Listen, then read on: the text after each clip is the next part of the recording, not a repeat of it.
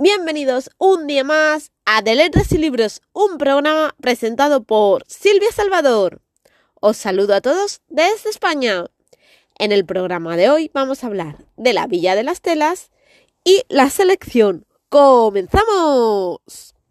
Bueno, deciros que me estoy terminando el primer tomo de la saga La Villa de las Telas me quedan unas 60 páginas, así que como el final no os lo voy a contar, ya puedo hablaros de este libro. ¿Qué deciros? Eh, que me está encantando. O sea, me ha gustado, me está encantando, me está maravillando. Eh, las descripciones que tiene son impresionantes, maravillosas. La trama está muy bien lograda. El marco histórico es perfecto. Además, se va dibujando poco a poco la situación política, los problemas sociales, se van dibujando, van dando pinceladas pequeñas que van haciendo que la novela tenga ese marco, esa esencia del 1914. Tiene esa esencia, ese marco. Además, tú estás viviendo esa época, lo lees y estás viviendo en ella.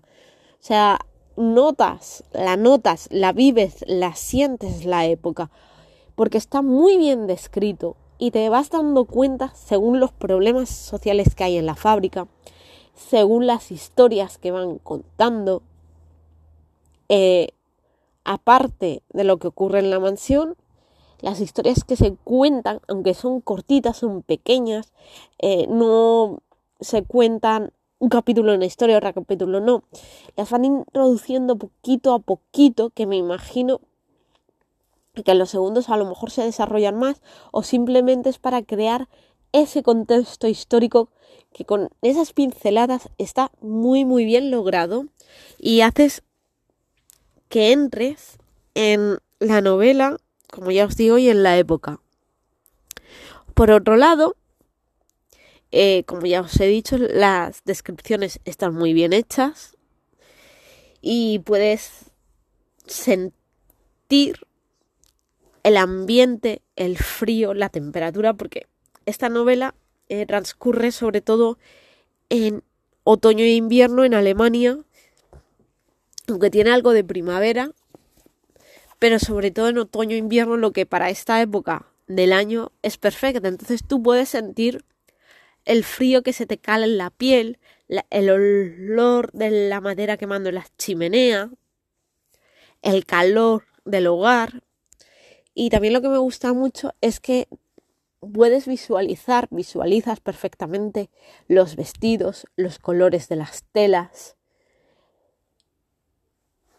los postres, las comidas, te se mete el olor y el sabor de las galletas de jengibre en la boca, el sabor del té, por eso esta novela siempre me la, que me la leo, siempre que la leo, la leo en casa y con una taza de té porque es que de verdad te incita justamente la primera a leerlo con una infusión o con un té y con una pasta porque tiene ese aroma, tiene ese sabor.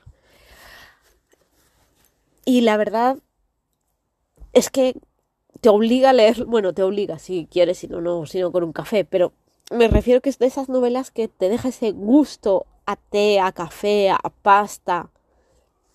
Eso por un lado. Luego me recuerda mucho a la serie de arriba abajo, de arriba y abajo, que yo era muy pequeñita cuando la hacían, muy, pero muy muy pequeñita, o la repusieron, no me acuerdo bien. Y me recuerda a esa serie de arriba y abajo que como sabéis es de los señores y de los criados. Bueno, pues tiene esa esencia que también es creo un poquito Don Esta serie no la he visto, pero por lo que he leído de Don me recuerda un poquito así entre señores y criados, o sea, tiene esa esencia de arriba y abajo porque se cuenta la historia de los señores, se cuenta la historia de los criados, que se mezclan evidentemente porque todo pasa en la villa y en la fábrica de las telas, también tiene como telón de fondo París, los barrios bajos de Alemania, pero muy poquito. No os quiero contar más.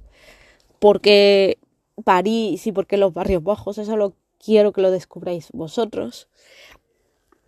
Sí que es verdad que la historia de los hermanos se va desarrollando pausada, tranquila, calmadamente, igual que la de los padres, igual que la de la chica, de la criada, que luego pasa a ser doncella, de una de las hijas que luego pasa a ser su mejor amiga. Y la verdad es que las dos se quieren mucho, muchísimo, porque entre ellas nace una amistad bastante bonita. Y de ahí solo os voy a contar esto, no quiero contaros más, porque es que es... Y ya he contado mucho, y ya he contado mucho sobre la historia.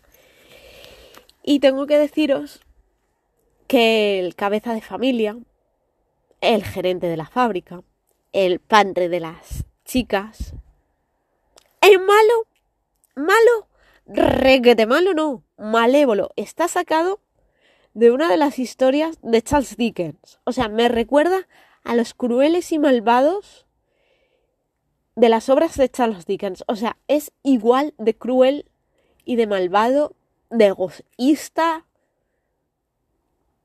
que luego por cosas del destino a lo mejor se reconvierte en buena persona. Vale, pero es que sigue siendo malo, cruel.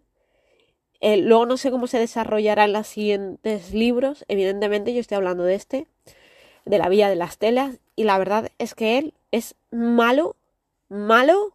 Y me quedo corta diciendo malo. O sea, me recuerda mucho a los villanos, al, a los patrones, a los jefes de las fábricas de las obras de Charles Dickens. O sea, la escritora lo ha hecho perfectamente, lo ha descrito muy bien, le ha puesto una psicología brutal a cada personaje, pero es que al dueño, al cabeza de familia, mm, de verdad, o sea, está sacado de una obra de Charles Dickens. Me recuerda mucho a las obras a las novelas de Charles Dickens. O sea, en el aspecto de lo malvado y lo cruel que es. Y yo tenía una idea de lo que creía que iba a pasar y resulta que no. Resulta que no, no os lo voy a contar porque luego es otra cosa.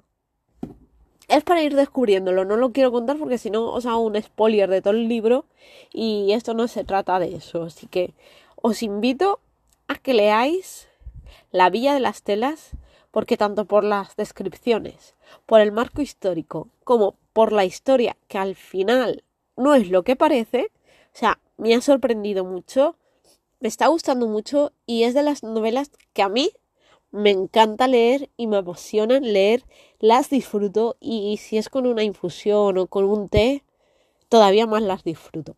Por otra parte, quiero hablaros de la selección de si no me equivoco, es de. A ver. Keirakas. Sí, de Keirakas. Me he leído el primero. El segundo. Ahora me estoy leyendo el tercero, que es la elegida. ¿Qué decir? O sea, el primero es súper mamarrachada. O sea, creo que ya se ha hablado de él. Mm, no recuerdo bien. Es súper mamarrachada. El segundo ya se va desarrollando más la historia. Y el tercero me está sorprendiendo mucho. Y la que me ha sorprendido la que me está sorprendiendo es Celeste. O sea, Celeste, que era la abeja reina, la que peor me caía de todas, me está sorprendiendo. O sea, Celeste me está sorprendiendo. Hasta incluso creo que me va a caer bien. En este tercero, o sea, ¿en serio? ¿Celeste? El cambio tan brusco que ha dado. O sea, Celeste, me está encantando. O sea, y este tercero que llevo, es que lo tengo a mano, 86 páginas. La verdad es que está me está gustando mucho. Eh, Maxon sigue siendo Maxon, o sea, eso no cambia. América está explotando. Explota América, explota. Me encanta el carácter que tiene América, o sea, aquí ya es increíble. Y la verdad, os digo que Celeste me está sorprendiendo mucho. Y no sé, al final me va a caer bien y todo. Bueno, ya me cae bien, así que no sé, lo de Celeste es tremendo. O sea, tremendo, yo no sé cómo describiros a esta muchacha. ¿Me cae bien? Sí, de verdad. Y la verdad es que son libros de 200 páginas. Bueno, este, el de la elegida, tiene 252, se lee muy rapidito, yo lo llevo en el bolso, así que me lo voy leyendo cada vez que puedo, cada vez que hago una paradita.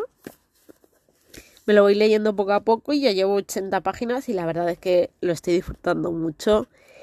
Y ya no es tan mamarracheo con los, como el primero, se desarrolla más la acción, tiene más intrigas, eh, hay muchas más cosas. Y es que no puedo contar más porque es que llevo 86 páginas, no llevo más. Yo os invito, aunque el primero sea un poco más mamarracheo, como os digo, que os lo leáis porque ya los segundos ya son más descriptivos, igual que el tercero, eh, ya se mete más en política, se mete más en las relaciones de ellas como amigas, como compañeras, como competidoras y ya se describe más la acción de lo que pasa fuera de palacio. Y es que no puedo contar más porque es que si no os cuento los tres y tampoco es eso. Bueno, os cuento los dos y un poquito del tercero y tampoco es eso lo que quería deciros. Como este lo llevo en el bolso, o sea, me lo leen como pues en cuanto puedo, que hay una cola en no sé dónde, que tengo que hacer una espera, que voy a sacar a la perra y me siento en un banco y lo leo, pues eso, lo leo cada vez que puedo porque lo llevo en el bolso porque es súper... súper cortito. Y por otro lado, deciros que me estoy terminando el libro... Bueno, como os he dicho, me estoy terminando el libro de la Villa de las Telas Y después me voy a leer el primero de Sombra y Huesos, que ya os iré diciendo cómo es, cómo está y qué me parece. Así que no os voy a adelantar más porque no me lo he leído, así que yo cuando lo lea os iré diciendo y os iré contando qué tal está, ¿vale?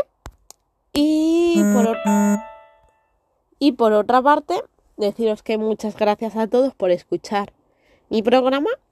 Os deseo una feliz semana, unas felices lecturas y que nos escuchamos en el siguiente. Saludos y hasta el próximo.